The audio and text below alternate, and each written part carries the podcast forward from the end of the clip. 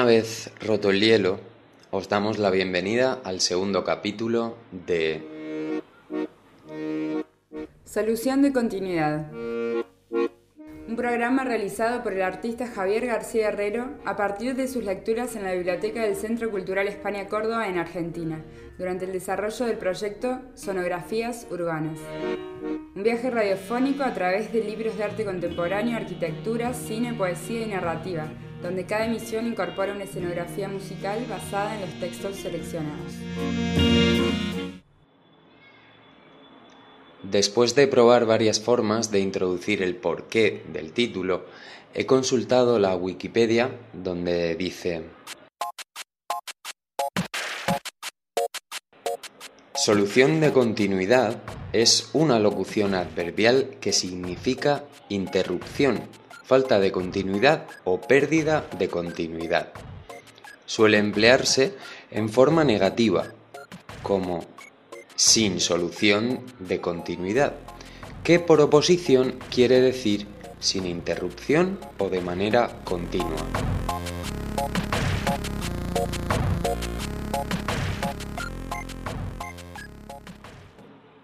Este fue el título del último episodio de mi primer proyecto radiofónico, llamado Final. Antes incluso de saber en qué consistiría este programa, una de las ramas del proyecto Sonografías Urbanas, tuve claro que ese sería su nombre, Solución de Continuidad. Después de unos días investigando y dibujando en la biblioteca, decidí que en lugar de grabar sonidos de la ciudad en calles, plazas y bares, aunque ahora sí que he dejado la ventana abierta, concentraría la atención en un lugar concreto y silencioso por naturaleza. Compartiría mis descubrimientos dando voz a alguno de esos libros y haríamos que sonase una biblioteca maravillosa que, por alguna razón, está a pocos pasos de un estudio de radio. Podréis encontrar todos los capítulos y los títulos de las piezas que los componen en mi web javiergarciaherrero.com, también en la página de la emisora heterogenia.com sin h heterogenia.com y siguiéndonos en redes sociales como Facebook, Twitter o Instagram. Alrededor de la pregunta ¿de qué va el programa? Los contenidos están relacionados con un proceso gráfico experimental de análisis y reconstrucción urbana a través del dibujo, en el que el carácter escenográfico de la ciudad y la arquitectura son centrales. También el lenguaje o los lenguajes, las artes y, en el fondo, el tiempo. El tiempo de los minutos y segundos y también el atmosférico, el de las estaciones y la temperatura, el que depende de las coordenadas en las que nos encontremos. Desde el nombre del propio programa notaréis que las paradojas y las contradicciones son y serán constantes. El orden de los textos será el mismo en el cual los fui sacando de las estanterías. Una de las razones es la de mostrar las conexiones que fueron apareciendo en una secuencia de desarrollo orgánico, otro de los motivos es señalar que hay grandes diferencias entre lo intuitivo y lo arbitrario, aleatorio y azaroso, aunque no tenga demasiado claro cuáles son. En cierta forma, también el juego, en un sentido amplio, es uno de los temas presentes. Terminaremos esta emisión con un fragmento del libro Comprender los medios de comunicación las extensiones del ser humano, del sociólogo Marshall McLuhan, sobre la radio, el texto, escrito en el 1964. Una radio que entonces solo era posible en directo, en tiempo real y que se podía escuchar en un lugar según el alcance del aparato retransmisor. Ahora, sin embargo, emitimos en el otoño argentino un programa editado en Madrid en primavera con grabaciones hechas en Córdoba en verano. todo en el mismo año. No diría que este programa trata de viajes en el tiempo, aunque estaría bien saber qué opina Marshall McLuhan al respecto.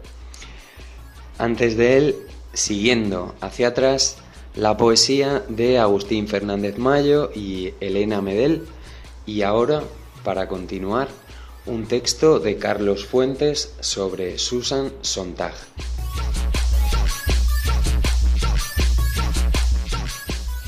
Desde aquí, vibraciones.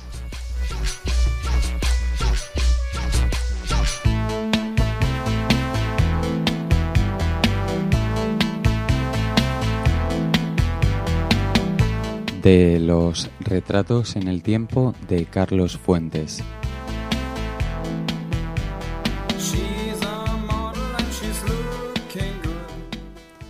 Susan Sontag. A Susan Sontag la conozco desde el verano de 1964, cuando nos reunió a comer nuestro amigo común y muy querido editor norteamericano Roger Strauss. Su inteligencia no solo me deslumbró, me intimidó. No es culpa de ella, sino mía, que nos veamos tan poco. Rara vez me sucede que no me atreva a decir palabra por temor a externar una estupidez. Susan me paraliza en este sentido. La escucho y el resto del mundo parece caer, progresiva aunque velozmente, en estado de tartamudez catatónica. Cuando más la traté fue en el Festival de Cine La Mostra de Venecia en 1967. Ambos coincidimos como miembros del jurado. La acompañaba, como en esta foto, su hijo David Riff, entonces un adolescente, a la vez curioso y asombrado. Como yo vivía en Venecia, Susan me pidió que le encontrara un libro para que David leyera en la playa. Algo fácil para el verano. Por ejemplo, una novela de Henry James.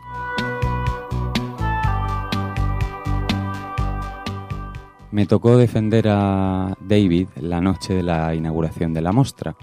A los 14 años el muchacho iba perfectamente vestido de azul, con saco y corbata, pero el versallero de la entrada le negó sorpresivamente el paso porque no llevaba smoking. A gritos tuve que amenazar groseramente al oficioso carabinero para que respetara a los miembros del jurado y a sus acompañantes. Fuimos juntos a una espectacular fiesta ofrecida por la productora Marina Chicoña en el Palazzo Vendramín. El doble poder de Marina, como productora de las películas de Buñuel, Pasolini y Visconti exhibidas en el festival y como descendiente de la aristocracia veneciana, llenó el palacio de personajes célebres, de Liz Taylor y Barton a Jane Fonda y Vadim, Claudia Cardinale, Marcello Mastroianni, etcétera, etcétera.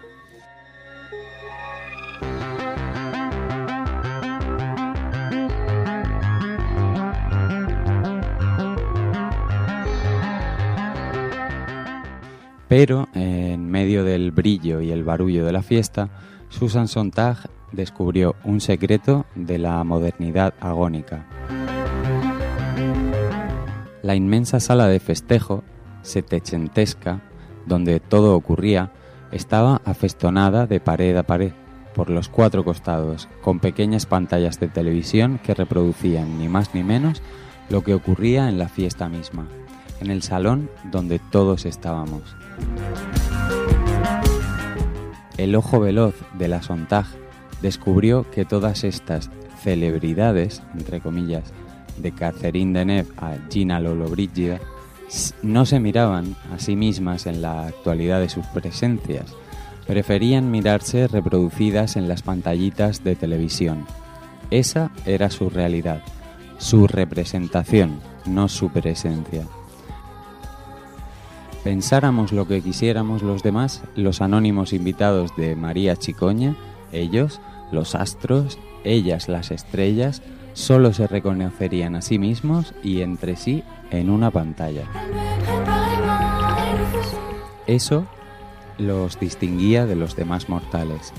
Pero esa noche, en el Palazzo Vendramín, Susan Sontag me hizo notar que aunque la sala estuviese desierta, los astros y las estrellas seguirían mirando hacia el cielo de las pantallas. No tenían otra realidad, en todo caso no tenían realidad más verdadera. Yo imaginé a cada uno de los protagonistas de la fiesta caminando en soledad por una avenida a oscuras, pero con la cámara siguiendo cada paso que daban. ¿Habría que poner cámaras en el interior mismo de sus tumbas? Muchos norteamericanos ya se hacen enterrar con casetes fílmicos de sus familias, su hogar, sus animales, por si las cochinas dudas. Claro, todo esto lo ha desarrollado maravillosamente Sontag en sus libros sobre la fotografía y la interpretación. Pero esa noche veneciana, en vivo, la teoría de la Sontag se anticipó y se hizo realidad. Somos capaces de vender nuestra primogenitura por un rollo de fotografías. Ya no somos quienes somos, sino nuestra imagen. La de Carlos V por Tiziano es única. La reproducción carece de valor. Y nadie sino el monarca tenía derecho a esa imagen. Hoy nuestra imagen nos pertenece en plenitud. Podemos retratarnos todos los días en una máquina de automatón en una estación de ferrocarril y ver cómo pasa implacable el tiempo, solo que, como vio Andy Warhol, esa imagen infinitamente repetible roba de individualidad aún a los rostros más famosos, que se convierten en versiones faciales de los cartones de cereal Kellogg's o de los tarros de sopa Campbell. De allí que en su novela El amante del volcán, Susan Sontag no solo contraponga el arte inánime del coleccionista, el Cavaliere, a la pasión anímica y animal de los amantes, Nelson y Lady Hamilton. La pasión es irrepetible, los objetos coleccionables. Pero el verdadero objeto de la pasión del Cavaliere no son sus piedras y antigüedades, sino la fuente misma de las cosas el volcán en agitación perpetua, la matriz terrena que sobrevivirá al, arte del coleccionista y a la pasión de los amantes. Cerca de su madre, en esta fotografía de Carlos, David Riff dejó de ser el jovencito sin smoking del Festival de Venecia para convertirse en editor, escritor y comentarista internacional. Ha estado, como Goiti solo, como la Sontag misma, en la primera línea de la defensa de Sarajevo, ha explorado con ojos de Azor y de Azoro algunas capitales del espejismo, Los Ángeles, Miami, La Habana. Como su madre, David viaja mucho, pero al final del día, madre e hijo se reúnen y hablan en voz muy baja, contándose secretos a los que nadie más tiene acceso, creando un mundo que es solo de ellos y que yo sospecho como un reencuentro de dos infancias.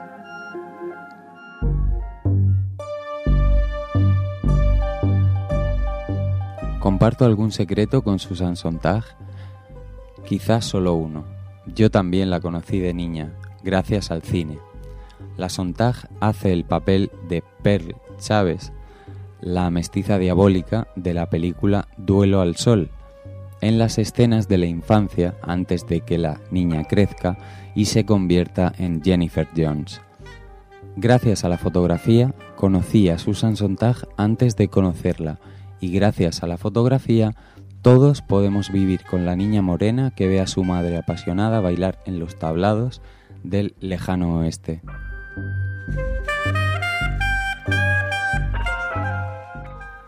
Ni siquiera la muerte puede cerrar este círculo de imágenes.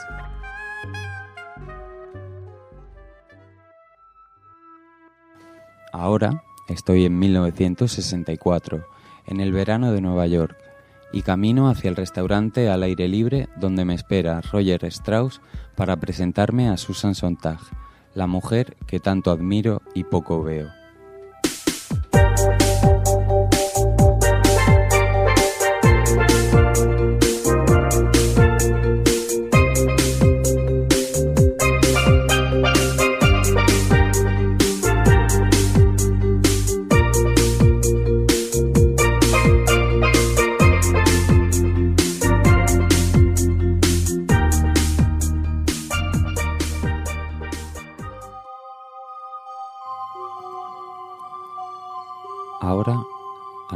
Poemas de Chatterton de Elena Medel.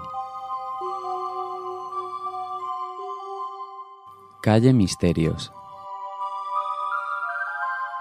Abajo, a varios niveles bajo tierra, a varios minutos de escaleras mecánicas desde la superficie, objetos vivos. A las 7 menos 10 de la mañana, enumerar los pasajeros del vagón de metro que se detiene en Ciudad Lineal. Todos los días la resurrección y el prodigio.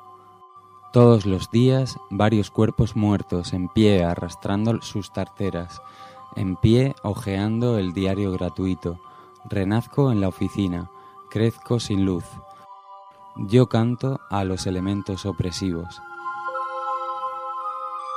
El bien común, el bien mío propio.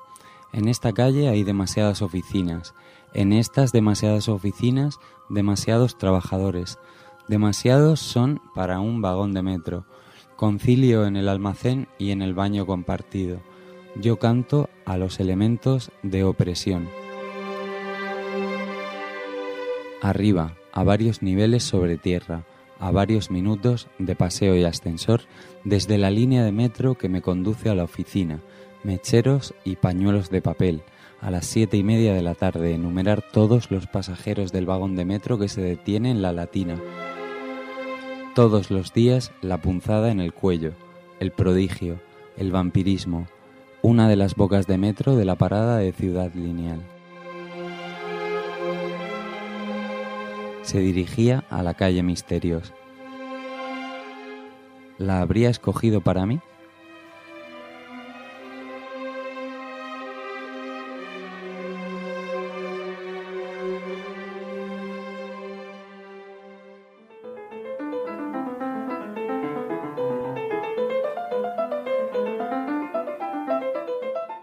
Los mortales se nutren de trabajo y salario.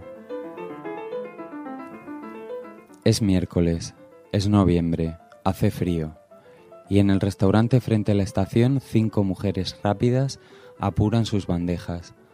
Bajo el abrigo, la maleta. Las otras dos protegen el respaldo. Cuatro mujeres en orden, a las cuatro de la tarde, disuelven su consuelo en el café de un euro.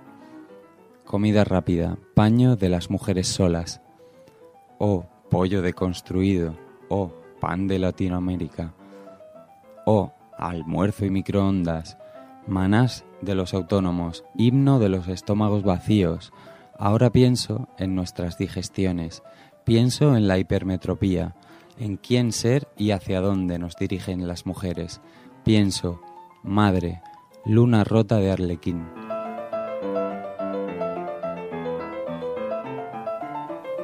Mis tres horas de sueño acodadas en la ventanilla, la bandeja de plástico, la merienda barata, dos mujeres impacientes a las cuatro y media de la tarde, porque yo no guardo los domingos. De repente, a la altura de Parla, a una yema de dedo, Madrid, puerta de Atocha. Llega el canto a nosotros, los viajeros, tren de alta velocidad, y el punto que es Parla, o que más bien representa en la mente del infógrafo, azul, redondo, parla, suena a la voz de una mujer a las 5 de la tarde, realidad al margen de estos dos vocablos y de repente el paisaje en tránsito con el que soñaron los estetas. Un cielo puro, verde, y un suelo puro, azul. Hasta aquí de cómo las mortales quedaron por escrito, He corregido este poema cuando nada sobre lo que hablaba existía ya. He corregido este poema en autobuses baratos. He corregido en el lugar en el que corregía hace diez años. Es noviembre, es miércoles, al menos todo en orden. Hace frío.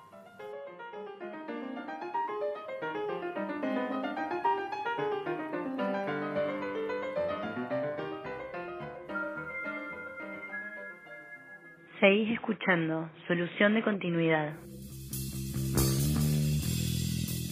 Un programa de Javier García Herrero. Desde la Biblioteca del Centro Cultural España Córdoba, Argentina y los estudios de Radio Heterogénea.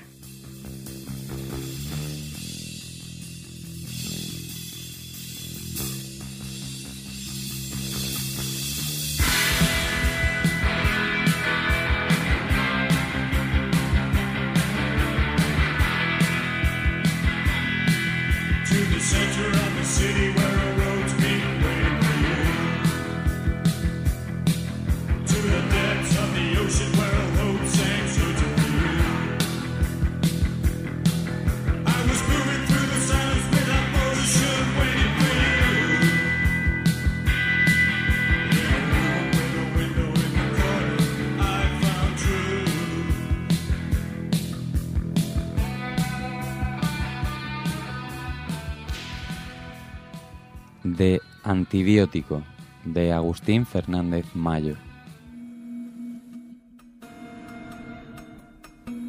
Cosas que hacen los solitarios. 1. Llamar a teléfonos fijos mientras la gente trabaja, escuchar el contestador, no decir nada. 2. Localizar bodas en la agenda del día, sentarse atrás.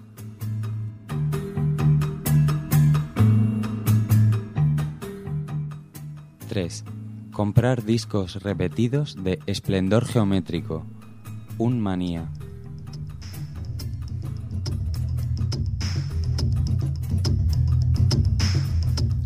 4. Beber solo agua. 5. Detestar las chimeneas en general y las velas en particular.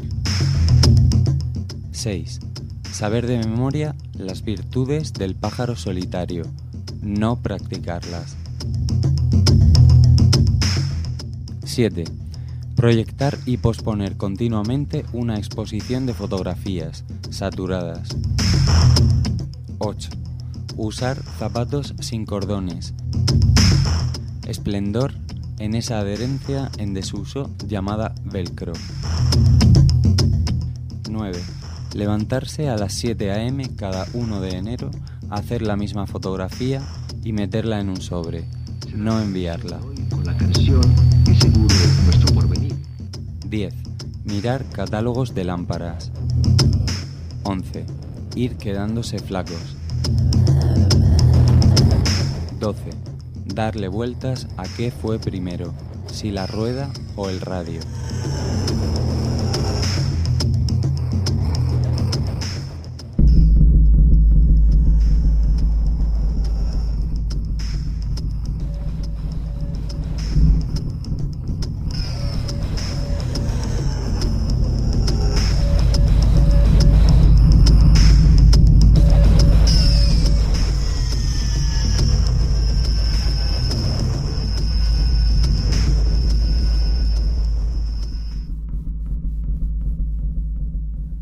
Borges y yo. 1. Versión plagiada. Al otro, a Borges, es a quien le ocurren las cosas. Yo, Agustín Fernández Mayo, camino por esta micronación y me demoro, acaso ya mecánicamente, para mirar el arco de una cúpula hormigonada o el icono atrebolado que señala zona radioactiva. De Borges tengo noticias por el correo y veo su nombre en una terna de ilustres de algunas web o en un diccionario de aquellos biográficos que aún conservo y que usábamos antes de vivir en este laberinto bajo tierra. Me gusta la música de esplendor geométrico, los mapas pixelados, la tipografía de grano grueso, el sabor del colacao y la prosa nipona del siglo II El otro comparte esas preferencias, pero de un modo tan visionario que, aún después de muerto, lo convierten en el más ilustre personaje de aquella corriente estética que se dio en llamar apropiacionismo. Sería exagerado afirmar que nuestra relación es amistosa u hostil, solo es. Borges vive, se deja vivir, para que yo pueda seguir tramando en él mi literatura, y esa literatura me justifica. No me importa admitir que he logrado varias páginas decentes, pero esas páginas no me pueden salvar, quizá porque lo decente ya no es de nadie, ni siquiera de él, sino del lenguaje y la tradición. Por lo demás, yo estoy destinado a perderme definitivamente y solo algún instante de mí podrá sobrevivir en él. Poco a poco voy cediéndole todo. Le consta mi perversa costumbre de falsear y magnificar, y no le importa. Spinoza entendió que todas las cosas quieren perseverar en un ser. La piedra eternamente quiere ser piedra, un tigre un tigre, un isótopo un isótopo, yo he de quedar en Borges. No en mí, si es que alguien soy, y me reconozco más en sus libros que en el juego de mis pobres interpolaciones. Hace años traté de librarme de él y pasé de las mitologías televisadas a los juegos con el tiempo y el infinito en este intestino de cemento. Pero esos juegos siempre han sido de Borges y tendré que inventar otros. Así, mi vida es una fuga y todo lo pierdo y todo es del olvido. O de él. No sé cuál de los dos escribe esta página.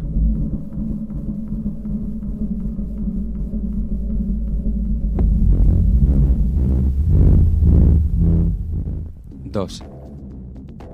Versión iconográfica o como el yo-yo que te compraron de niño, que rueda sobre sí mismo a la vez que va y viene en tu mano, y la máxima extensión de la cuerda. Bendito yo-yo, ego ego, yo-yo. Tenemos dos cuerpos, el visceral y el informático, unidos por el tacto. Ojalá el cerebro tuviera la tecla escape para salir de sí mismo, cerrar la vida desde fuera. Pienso amar la empaquetada longitud de los intestinos del metro. Respiras, te toco y pienso. También se hundió el Titanic sin generar ruido ni olas. En tierra todos reíamos mientras la sal creaba capillas sixtinas, determinados dibujos en los paladares de los cuerpos hundidos. Durante años no supimos que los muertos no se ven entre ellos. El despertador, aún estable, puzlea el tránsito a la luz de mis ojos. Un camión de basura desciende al abismo de su iceberg. Recuerdo el verso de un amigo. A 180 saltándome los semáforos, buscando la muerte, las naves industriales, las nubes negras en el pensamiento, el calor sobre el hombro como un pajarraco dorado, el salvaje descenso de una curva.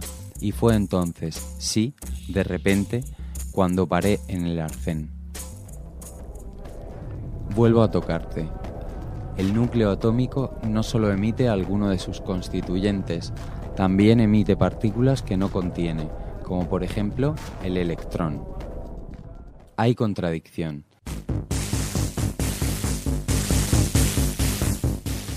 Algo me dice que pronto en mí se originará un beso. Descapotamos el coche, me abrazas. El horizonte es la cuerda tensa a la altura del cuello contra la que ignorante aceleras. Se me aparece una idea para una reseña, pero aún no me levanto.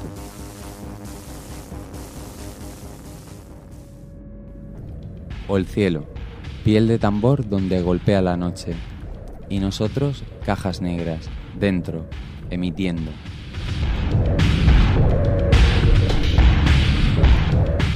Todo lo que has visto, el humo del café, la frase que te hizo superhéroe antes de tiempo, el primer poema que destruyó tu lógica, los pezones de la madre, fueron endémico caucho, bálsamo, piel insonorizante para el estallido final.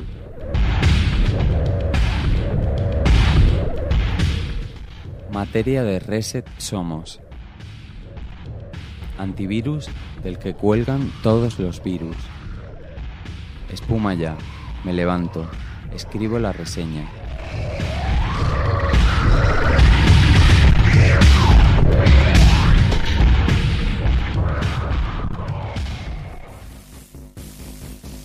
La estética del instante siempre ha tenido mala prensa. Recaen sospechas sobre lo que dura una fracción inmedible de tiempo. Aquello que no tiene ni pasado ni futuro.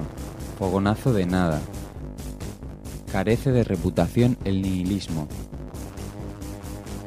De poco sirve que el punk o la publicidad lo dignificaran.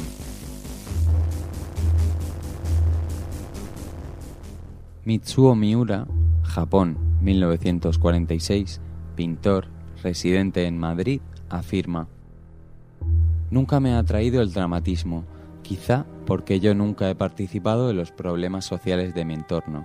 Me sentía ajeno. Lo que he mostrado en mi obra es mi despreocupación, mis paseos, mi nada. Te duermes. Cae el libro. Abierto sobre el pecho en competencia con el corazón. Examinamos durante largo tiempo la línea que separa San Diego de Tijuana.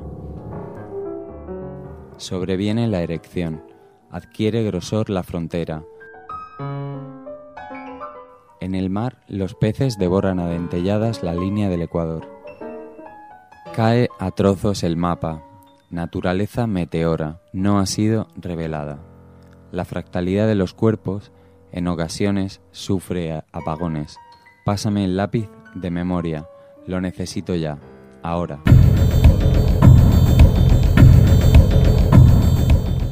¿Ha visto alguien el corazón de un tríptico de buzón?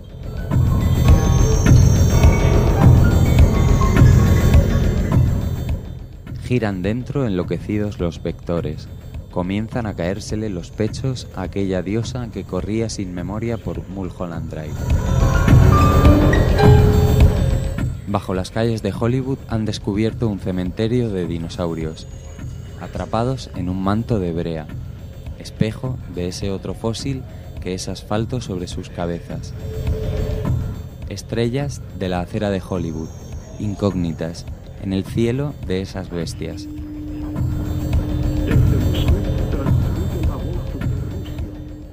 Se me aparece un poema.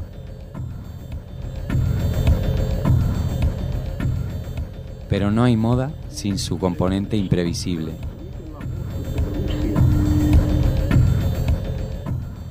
el arquitecto Renkuljas afirma haber visto desde una avioneta un gigantesco y humeante vertedero en Nigeria. El vertedero es la forma más baja de organización espacial, pura acumulación, es informe, su localización y perímetros son inciertos, es fundamentalmente imprevisible.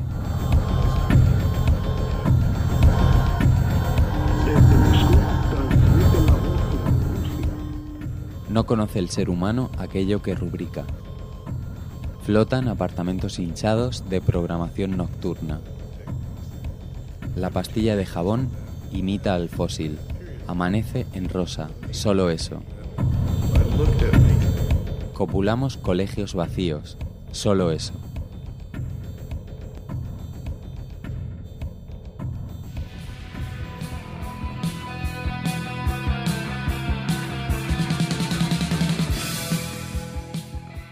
Lo dijo Ian Curtis.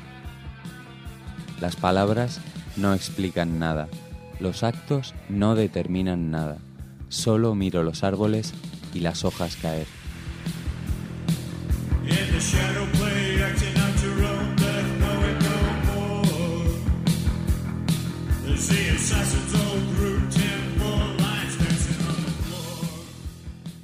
Lo dijo Deborah Curtis, Decoramos la habitación triangular de la casa para que Ian compusiera sus obras maestras.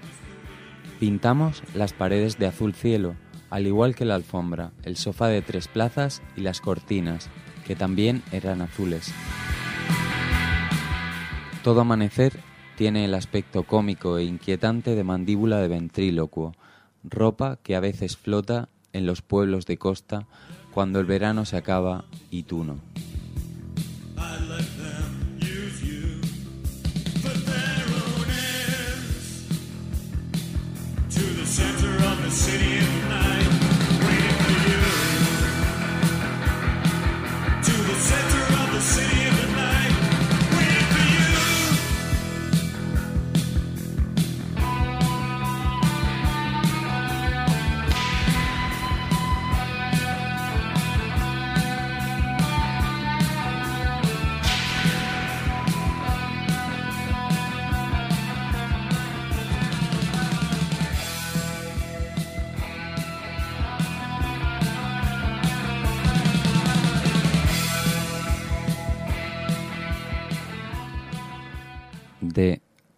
Los medios de comunicación, las extensiones del ser humano, de Marshall McLuhan.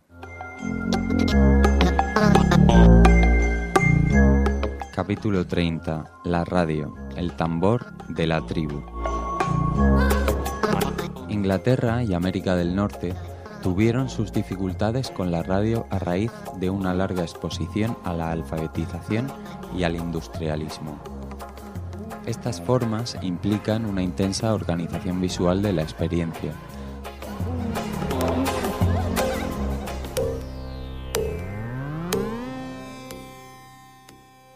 Las culturas europeas, más mundanas y menos visuales, no estuvieron inmunes a la radio no pasaron por alto su magia tribal y la antigua red de vínculos familiares volvió a resonar, una vez más, con la nota del fascismo.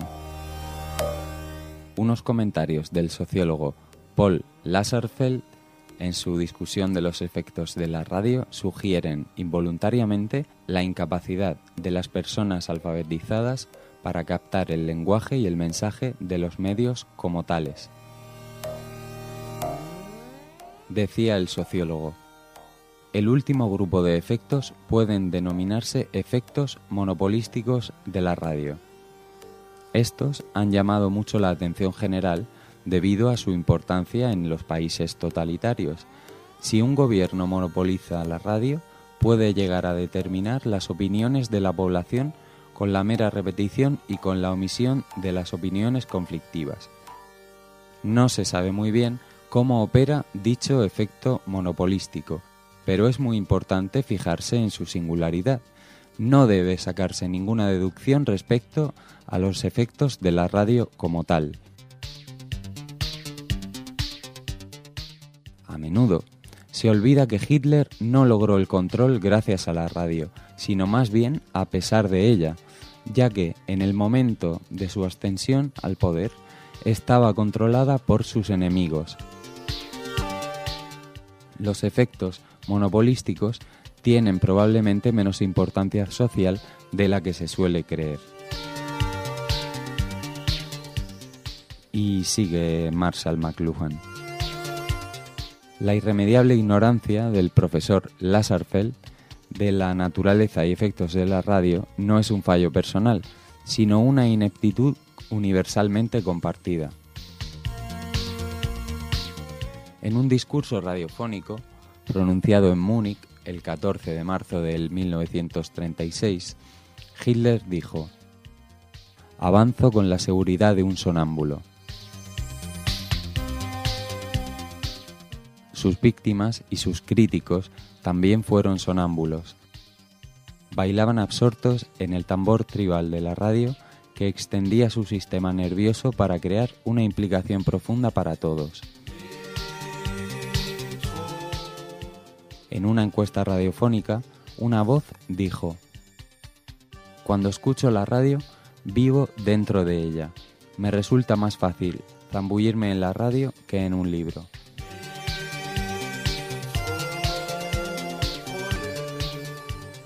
El poder de la radio para implicar en profundidad se manifiesta en el hecho de que los jóvenes la encienden para hacer sus deberes, Así levantan un mundo particular en medio de la multitud. Hay un pequeño poema del dramaturgo alemán Bertolt Brecht que dice, Cajita, sujétate a mí cuando escapo, que no se rompan tus tubos, llevada de casa al barco, del barco al tren, para que mis enemigos puedan seguir hablándome, cerca de mi lecho, para mi dolor, lo último por la noche, lo primero por la mañana. De sus victorias y de mis inquietudes, prométeme que no callarás de repente.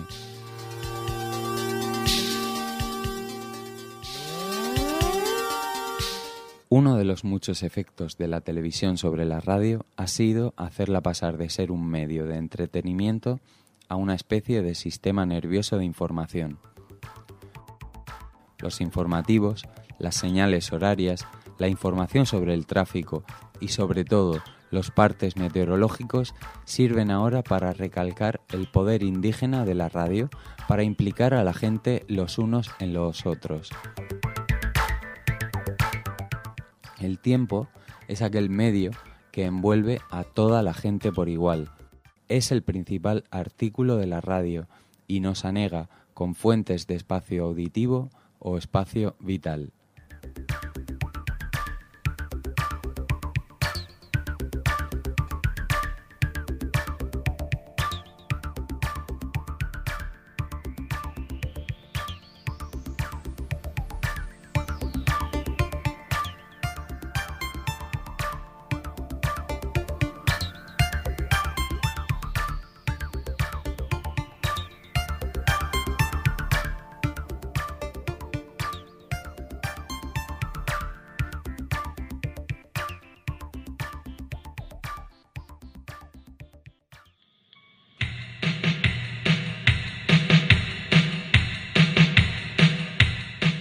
Hasta aquí las vibraciones de esta segunda edición de Solución de Continuidad.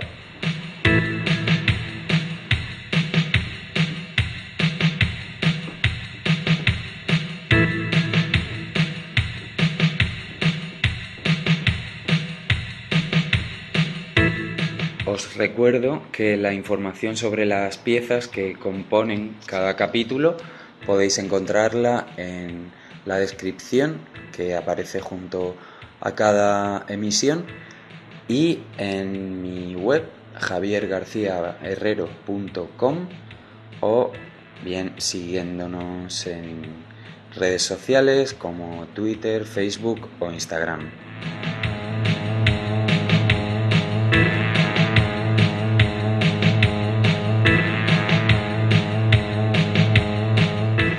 Esperamos que os haya gustado este tramo del viaje y que nos acompañéis en el próximo episodio.